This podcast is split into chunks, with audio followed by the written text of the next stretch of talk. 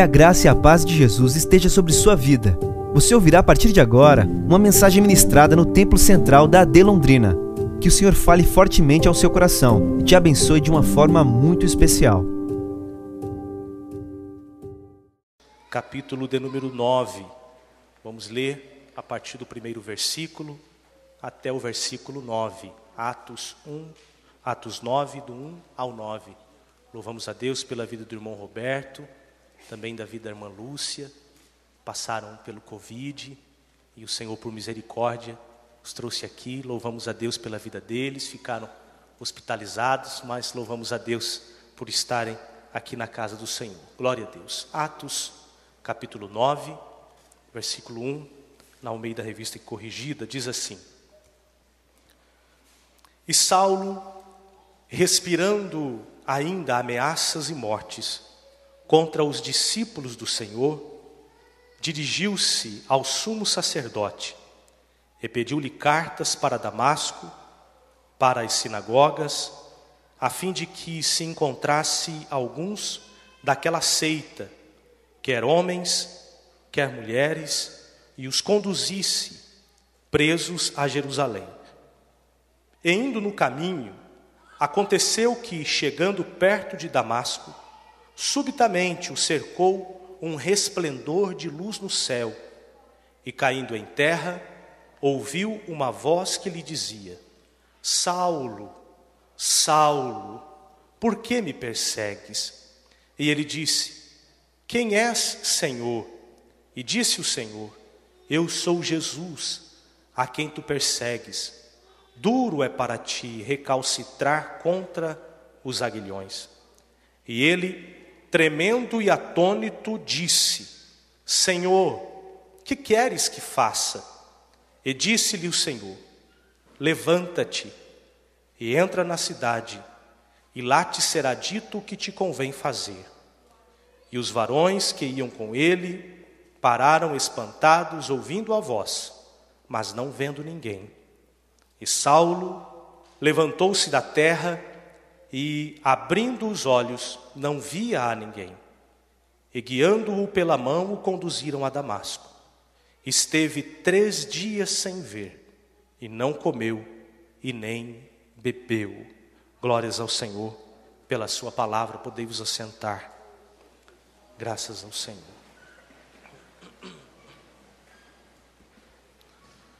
Meus irmãos, eu quero falar aos queridos irmãos, pela graça de Deus, sobre as evidências de uma verdadeira conversão. Evidências de uma verdadeira conversão. Há, com certeza, sempre houve, mas acredito que nos dias que vivemos um pouco mais, uma certa confusão no que deve ser uma verdadeira conversão. Nós vivemos um fenômeno que há muito tempo atrás havia somente nos nossos amigos católicos romanos, que eram os católicos nominais. Hoje, nós temos também no meio evangélico o que podemos chamar de evangélicos nominais. Tem um nome, mas não pratica, não se comporta como tal. Novos cristãos que temos visto, que se convertem ou que vêm à igreja, porém continuam com o mesmo comportamento. Isso traz com certeza uma confusão do que é uma verdadeira conversão. Antes de pensarmos nesse texto que fala a respeito da verdadeira ou das evidências que podemos vê-lo sobre a verdadeira conversão, podemos pensar sobre o que não é uma verdadeira conversão. Primeiro lugar, não é uma verdadeira conversão ser religioso, ou ter uma religião, ou mudar de religião, uma mudança de religião. Mudar de religião não significa que a pessoa foi convertida. Todo verdadeiro convertido, ele, ele é religioso. Ele tem as suas cerimônias religiosas, ele tem o seu, o seu dia a dia religioso. Jesus era assim. Em Lucas capítulo 4 fala que Jesus, no sábado, como do seu costume, foi à sinagoga, como um religioso judeu. Paulo também, em Atos, vai dizer, como costume, ele fez voto de Nazireu. Já na graça, ele raspou a sua cabeça, entregando um voto. Todo verdadeiro convertido, ele é religioso, ele vem no culto, ele ora, ele tem um ambiente de adoração ao Senhor, ele tem um lugar onde ele está junto com o, os seus irmãos em Cristo, mas nem todo religioso é convertido. Nem todo religioso é convertido. Uma outra coisa que nós podemos dizer é que passar por uma verdadeira conversão também não significa ter um bom padrão moral. Ou quem tem um bom padrão moral na sua vida, tem uma vida ética, tem uma vida diante das pessoas, uma vida muito boa, podemos usar até a expressão bíblica de uma vida irrepreensível, mas isso não significa que essa pessoa passou por uma verdadeira conversão. Continuo na mesma lógica. Todo convertido vive um alto padrão moral. Padrão bíblico é altamente moral. Mas não significa que todo moralista é convertido. Na realidade, a maioria deles não são.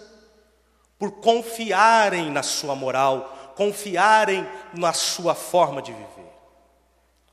Uma outra coisa que posso trazer a respeito da verdadeira conversão, que não é a verdadeira conversão, é que ser um verdadeiro convertido não é ter um bom círculo social.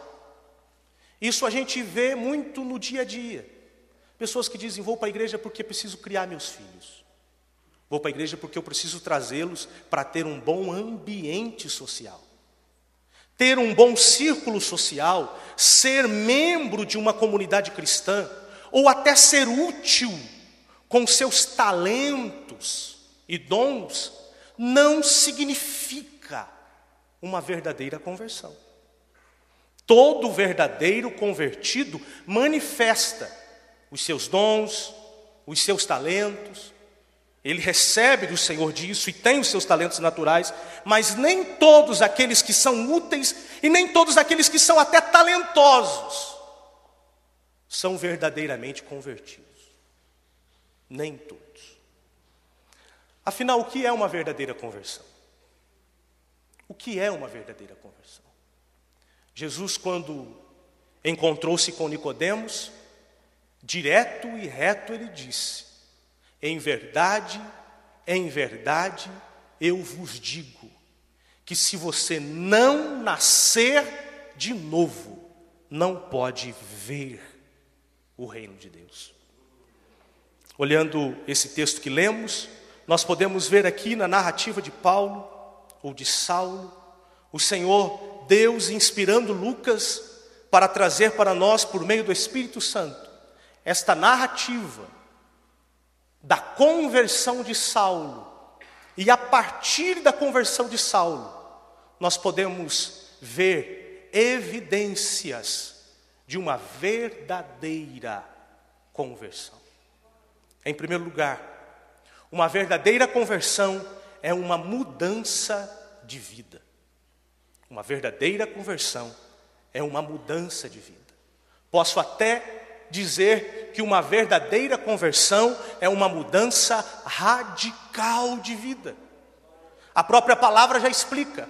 Conversão é uma meia volta, é uma volta de 180 graus, é uma mudança de caminho, é um abandono de um velho caminho e um início de um novo caminho, é uma transformação tal que a Bíblia o chama de novo nascimento. Chega a dizer que o velho homem já morreu e que inicia-se uma nova vida. Quem era Saulo antes desse tempo? Saulo era alguém confiante na sua justiça própria, confiava na sua própria justiça. Em Filipenses, capítulo de número 3, versículos 4 o apóstolo depois à frente vai dizer quem era ele antes. ainda que eu também podia confiar na carne.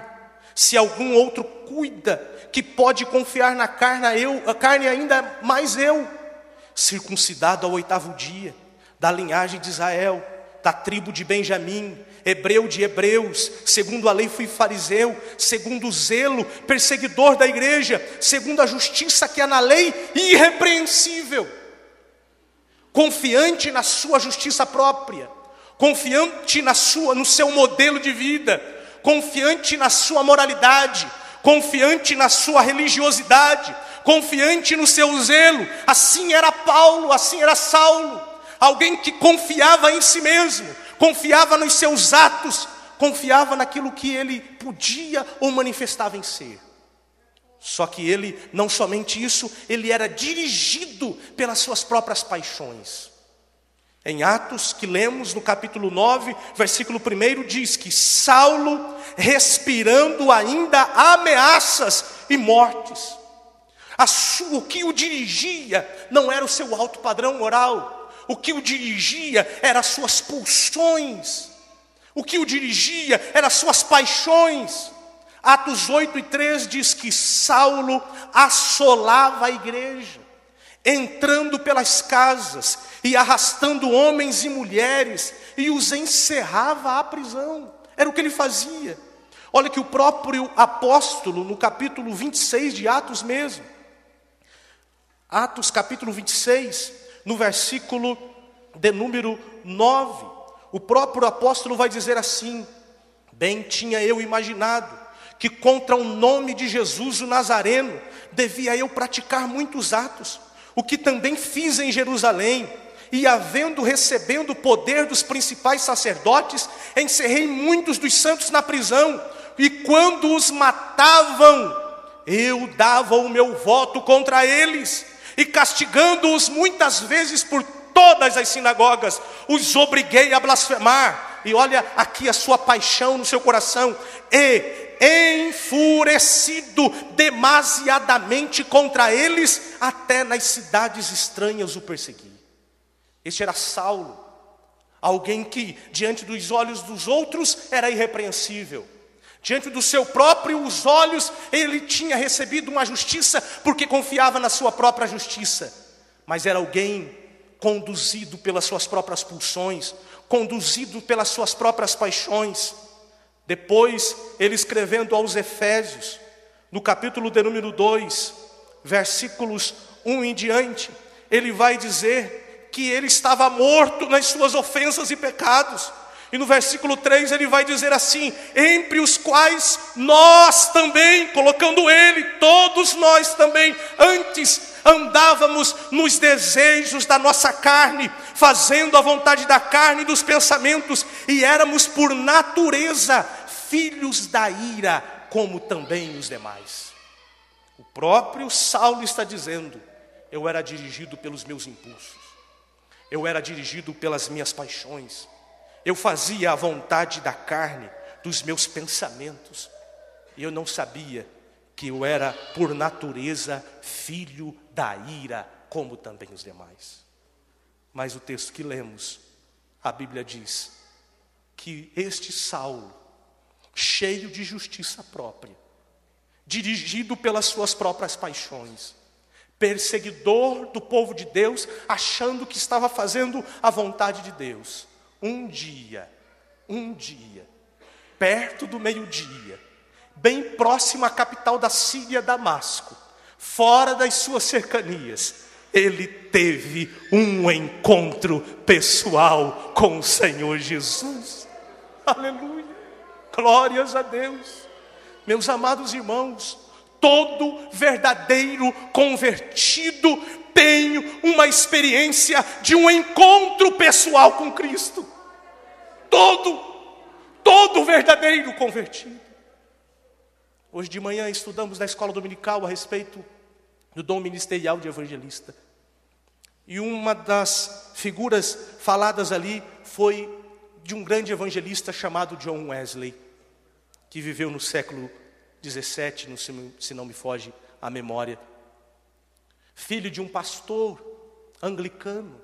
A sua mãe, muito famosa, Susana Wesley, também uma mulher muito crente, temente a Deus.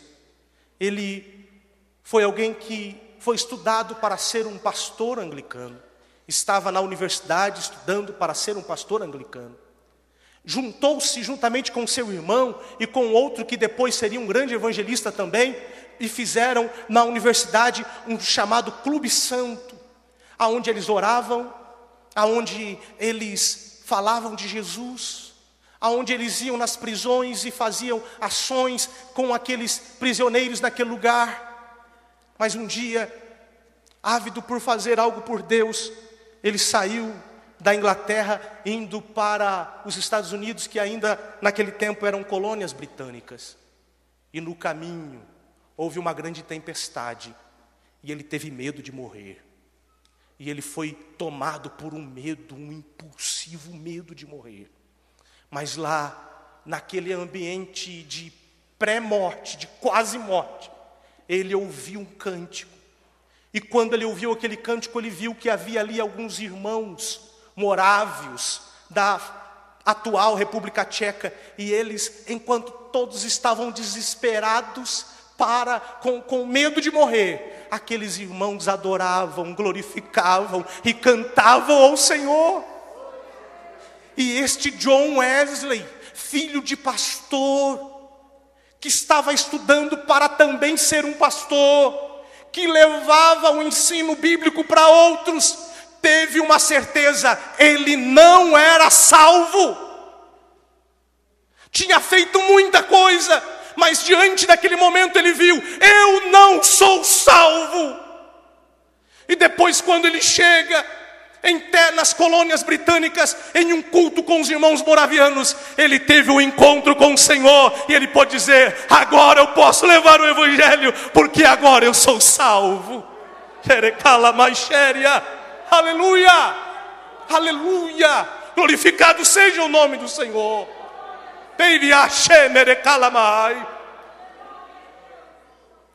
Ser um verdadeiro convertido é ter uma experiência com o Senhor, é ter uma experiência de dizer: aquele dia foi o dia que a minha vida foi mudada. Aquele dia foi o dia que o Senhor entrou na minha vida. Aquele dia foi o dia em que tive o um encontro pessoal com Ele. Quantos já tiveram esse encontro? Com sinceridade, levante a sua mão e diga glórias ao Senhor Jesus por isso.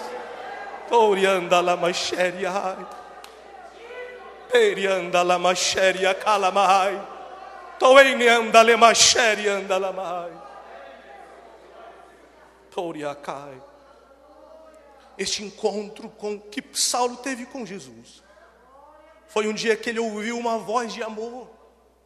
O Senhor Jesus disse a ele: Saulo, Saulo. E Jesus é lindo, Jesus é maravilhoso, porque foi as mesmas expressões que Deus usou com Abraão: Abraão, Abraão. As mesmas expressões que Deus usou com Samuel: Samuel, Samuel. Foi a mesma expressão, cheia de ternura e de misericórdia e de amor, que o Senhor Jesus usou com Marta. Marta, Marta. É aquela expressão carinhosa. Aqui estava um homem enfurecido, raivoso. Meus irmãos, ali naquele lugar, não tive ainda o prazer de conhecer, e agora tem uma guerra lá, não é muito bom ir para lá agora, não, não é? Mas o calor nesse horário próximo ao meio-dia é muito forte. Era o horário em que os viajantes descansavam e viajavam em outros horários.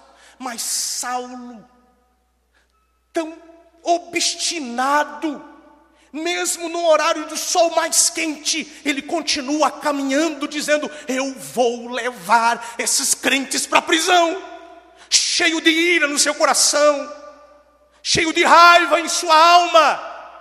Mas quando ele tem o um encontro, o homem irado encontra-se com o Jesus amoroso, o Jesus cheio de amor, o Jesus cheio de misericórdia, o Jesus cheio de graça, aleluia.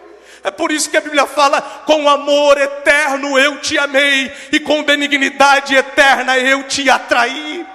Ser um verdadeiro convertido é alguém que não é instigado por uma espada, é alguém que não é instigado por uma lei, mas alguém que é constrangido por um amor tão poderoso, que é o amor do nosso Senhor Jesus Cristo. É por isso que Paulo mais à frente vai dizer: o amor de Cristo nos constrange, logo mais não vivo eu, mas agora eu vivo para aquele que por mim viveu e também ressuscitou. Glórias a Deus, glórias a Deus. Saulo faz duas perguntas. A primeira pergunta é: quem é Senhor? Quem era esse?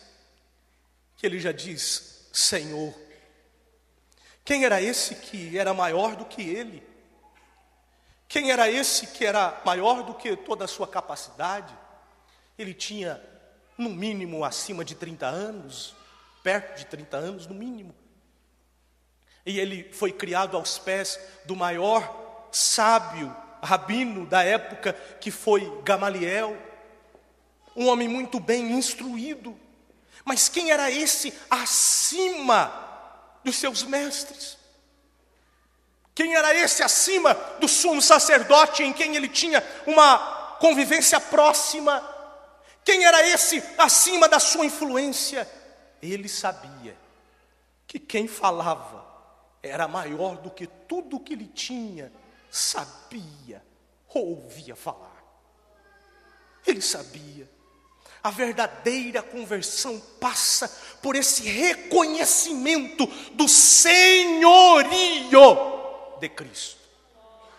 A verdadeira conversão passa por esse reconhecimento de que Cristo não é somente um profeta, um mestre, um exemplo, um personagem, um guru ou qualquer coisa parecida, mas como disse o apóstolo Pedro, eu creio, tu és o Cristo, o Filho do Deus vivo.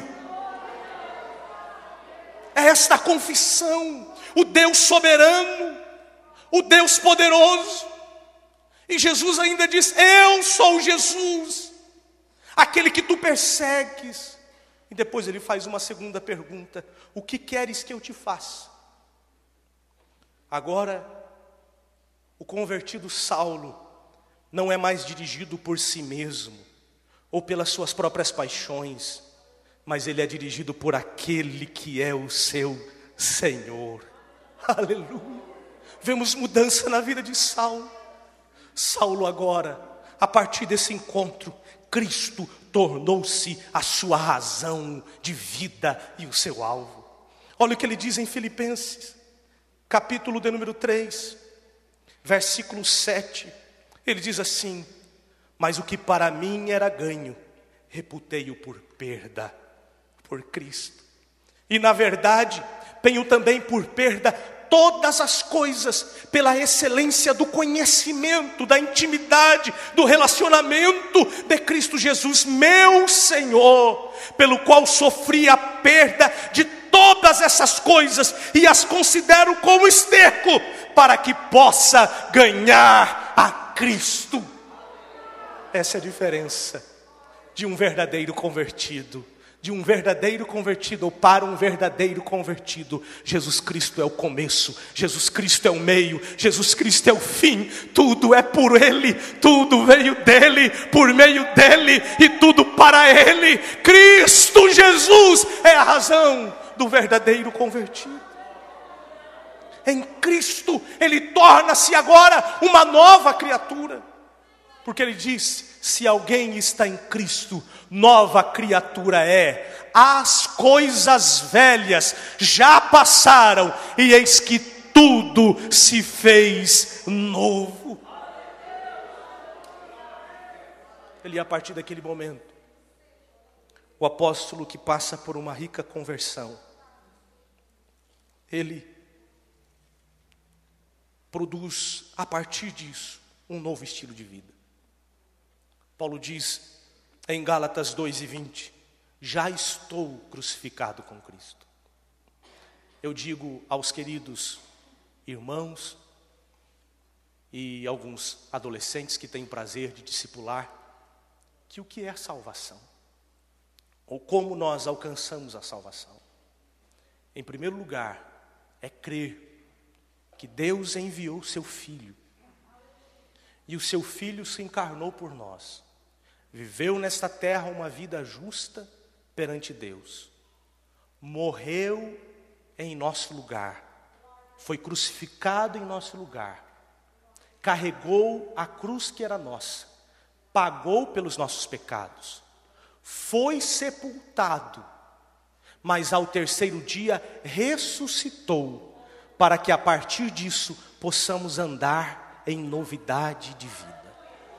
Mas não é só isso, não é só crer e ver o que Jesus fez de forma substitutiva, não é simplesmente crer naquilo que ele fez vicariamente, fez em meu lugar, mas é mais do que isso. Isso é o que ele fez, mas agora o que eu tenho que fazer? O que eu tenho que fazer? Agora eu tenho que me crucificar com ele.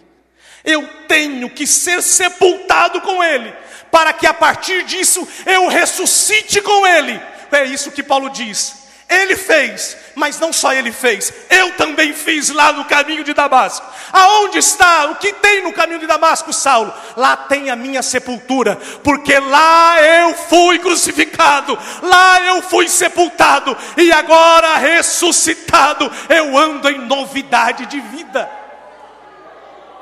Crer que ele morreu, que ele foi sepultado e que ele ressuscitou, muitos creem, e muitos dizem, e muitos confessam, mas morrer com Ele, ser sepultado com Ele e ressuscitar com Ele é diferente.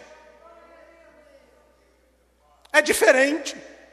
Esta é a verdadeira, porque quem morre com Ele, morrendo para a velha vida, quem é sepultado com Ele, e quem ressuscita com Ele, este agora vive a vida pela fé em Cristo Jesus, o nosso Senhor. Por isso eu posso dizer para o mundo aqui: quantos estão mortos? Quantos estão mortos? Quantos estão mortos? Quantos estão mortos? Agora para Deus, quantos estão vivos? Quantos estão vivos? Quantos vivos para o Senhor pode glorificar a Ele? Bem dizer a este Deus que é digno de glória. Pode aplaudir ao Senhor Jesus com alegria.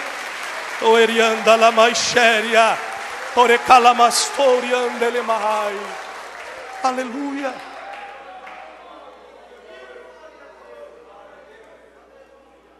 Glória a Deus. Primeira evidência de uma verdadeira conversão, uma mudança de vida. Segunda evidência de uma verdadeira conversão é o desejo pela comunhão com Deus. Um desejo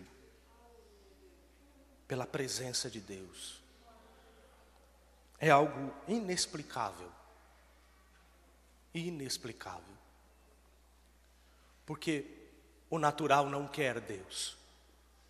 O natural não deseja Deus. O natural, ele é dirigido pelos seus sentidos. A verdadeira conversão transforma o homem natural, que é dirigido pelos seus sentidos, sua visão, seu olfato, seu paladar, também a sua vocalização, sua audição, seu tato. Ele é natural, é tudo aquilo que ele absorve, seja pelo ouvido, seja pelo cheiro, é tudo, é natural. Ele vive esta vida natural. Mas a verdadeira conversão transforma o homem natural em um homem espiritual. Não mais dirigido por aquilo que é natural, pulsivo, comum, mas agora ele é dirigido pelo Espírito Santo. É por isso que ele estava morto, o seu espírito estava morto, mas agora o seu espírito é vivificado, e o Espírito Santo fala com o nosso espírito. E Paulo vai dizer: porque todos os que são guiados pelo Espírito de Deus são filhos de Deus. E ele vai dizer também: e o mesmo Espírito testifica com o nosso espírito de que somos filhos de Deus. Esse espírito estava morto. Era um contato só de alma, de emoção, de razão, mais nada. Era só racional, emocional, que bênção. Mas agora passou disso, transmitiu, está além disso. Agora já não é mais por aquilo que vejo, mas é por aquilo que creio, porque a minha fé é pelo Espírito, porque somos agora dirigidos pelo Espírito. E olha o que diz o próprio Paulo, ele escreve 13 cartas, então ele escreve bastante. Na primeira carta de Paulo aos Coríntios, capítulo 2, os versículos 12 a 16, ele vai falar essa diferença entre o homem natural e espiritual. Quero dar ênfase no versículo 14, mas ler, vou ler todo esse texto. 1 Coríntios 2, do 12 em diante. Mas nós não recebemos o Espírito do mundo, mas o Espírito que provém de Deus, para que pudéssemos conhecer o que nos é dado gratuitamente a salvação as quais também falamos, não com palavras de sabedoria humana. E ele tinha condição disso, mas ele não fez isso lá em Corinto, mas com as que o Espírito Santo ensina. E olha a diferença, comparando as coisas espirituais com as espirituais. Versículo 14. Ora, o homem natural não compreende as coisas do Espírito de Deus. Não compreende. Vivemos um tempo desse que isso é muito distinto. Quando falamos, Jesus está voltando. Olhamos para tudo isso, já sabemos o que está acontecendo. Jesus está voltando. Sabemos. Ah, tenho paz, eu sei o que está acontecendo. Jesus está voltando. Tem um negócio estranho. Opa, isso aqui não é normal. Isso aqui não é natural, essa confusão não é comum, isso aqui é espiritual. Eu sei como resolver, eu sei o que fazer. O homem natural não compreende as coisas do espírito. Você quer ver o que o homem natural não entende? Você pode levantar a sua mão e dar glória a Deus. Você pode dizer aleluia. Só crente pode compreender essas coisas povo do mundo, o natural não sabe. No máximo, meus irmãos, é por isso que a gente sempre diz aqui: aplauda glorificando a Deus, aplauda dando glória a Deus, aplauda dizendo aleluia. E se tem língua estranha, diga ao Senhor e fale em língua estranha, porque isso só quem tem o Espírito compreende esses mistérios. Homem sem Deus, natural, só fala assim: que legal, que bom, parabéns, no máximo. Mas o homem espiritual, ele entende as coisas, é diferente. Ora, o homem natural não compreende as coisas do Espírito de Deus, porque lhe parecem loucura, loucura. Mas não pode, e não pode entendê-las porque elas se discernem espiritualmente. 15. Mas o que é espiritual discerne bem tudo, e ele de ninguém é discernido. Porque quem conheceu a mente do Senhor para que possa instruí-lo, mas nós temos a mente de Cristo. Aleluia. Glória a Deus. Saulo, depois de convertido, o desejo dele era entrar em Damasco e ali prender os irmãos, entrar nas sinagogas daquela cidade, e se ele encontrasse qualquer um daquela seita, quer homens ou quer mulheres, dizendo que no judaísmo, no hebraísmo daquele tempo, somente os homens pregavam, as mulheres não. Mas Saulo compreendia que todos, homens e mulheres, que eram discípulos do Senhor, eram, na mentalidade dele e para o mundo, perigosos. E ele quis levar preso homens e mulheres e queria conduzi-los, e no outro texto fala que manietados a Jerusalém. Ele se disposto a levar eles maniatados até a, cidade de Jerusalém, até a cidade de Jerusalém. Mas quando ele entra em Damasco, ele não vai para a sinagoga para prender os cristãos. Pelo contrário, a Bíblia fala que ele esteve três dias sem ver, e ali ele jejuou, não comeu e nem bebeu. Ficou em jejum, buscando a presença de Deus. Dizem alguns médicos, alguns podem falar melhor, mas que o corpo humano não pode passar de três dias sem água. É o máximo. O corpo pode entrar em uma situação de falência. Saulo, agora convertido, chega a esse ponto. Três dias sem comer, que não é complicado, mas três dias sem beber. O que, que ele está fazendo com isso? Jejum, como diz um pastor conhecido, é fome de Deus. É fome de Deus. É quando o espírito humano está tão desejoso pela presença de Deus que ele fala mais alto do que os instintos naturais.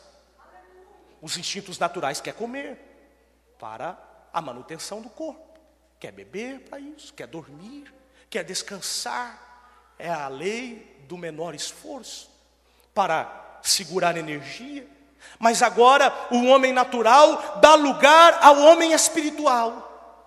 E os seus instintos naturais não mais o comanda, não mais o dirige, mas ele quer e quer e quer a presença de Deus. E para tanto coloca até a sua vida em risco, mas ele almeja, ele anela pela presença de Deus.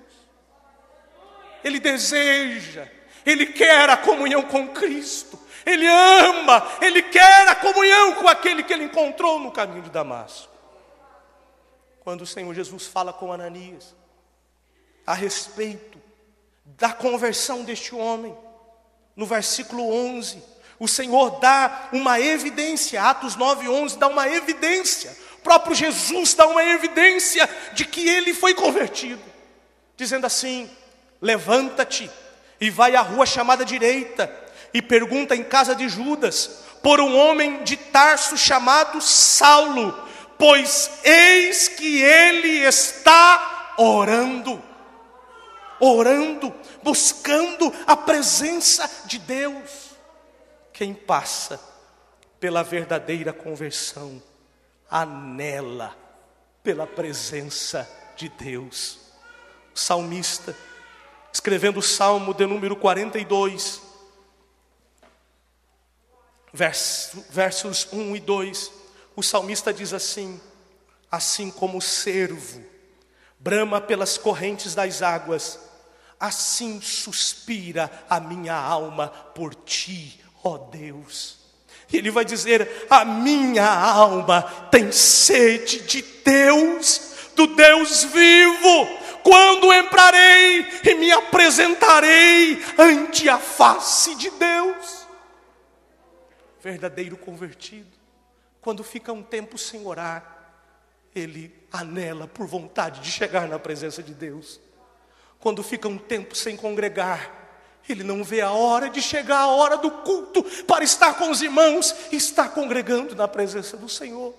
Quando ele está um pouco afastado, ele procura chegar logo perto do Senhor, e até quando ele peca, falha, erra, mas quando ele está lá no pecado, a sua consciência o acusa, o Espírito Santo o convence, e rapidamente, como Davi, ele diz: pequei, pequei, eu preciso da presença do Senhor. Um verdadeiro convertido ama a presença de Deus. Por causa do tempo, meus irmãos, quero ficar somente aqui. Mas dizer que todos podem louvar a Deus. Todos podem. Salmo 150 diz: Tudo quanto tem fôlego, louve ao Senhor. Tudo quanto tem fôlego. O Senhor recebe louvor das árvores, das estrelas.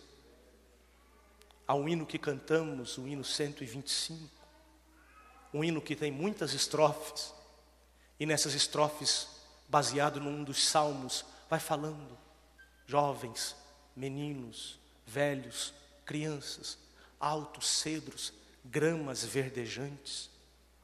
Tudo louva ao Senhor, tudo quanto tem fôlego, louva o Senhor. O Senhor recebe a adoração dos anjos, louvor dos anjos. O Senhor recebe louvor de toda a sua criatura. Mas adoração é diferente.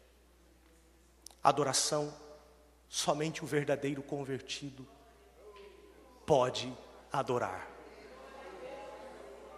É diferente. O homem natural pode até louvar a Deus.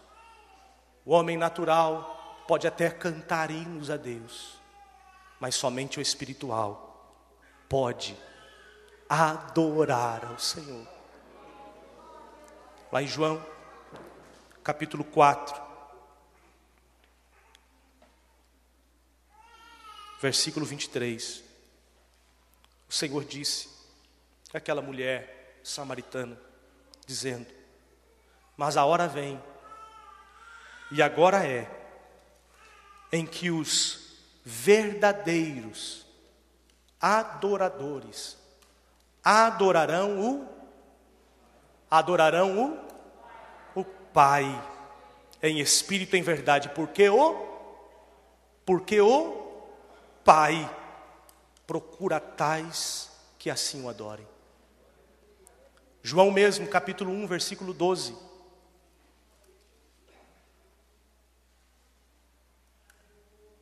Mas todos quantos o receberam, deu-lhes o poder de serem feitos filhos de Deus, a saber, aos que creem no seu nome. Sabe quem pode adorar? É só quem tem Deus por Pai. Adoração não é feita somente a Deus, adoração é feita ao Pai. Ao Pai. Aqueles que adoram o Pai. E quem é que pode chamar a Deus de Pai? Aqueles que crerem e receberam, deu-lhes o poder de serem feitos filhos de Deus. Filhos de Deus. Filhos de Deus. Filhos de Deus. Você é filho de Deus. Aleluia. Vamos ficar em pé neste momento. Essa foi uma mensagem ministrada no Templo Central da AD Londrina. Acesse nossas redes sociais no Facebook, Instagram e YouTube e fique por dentro de tudo o que está acontecendo.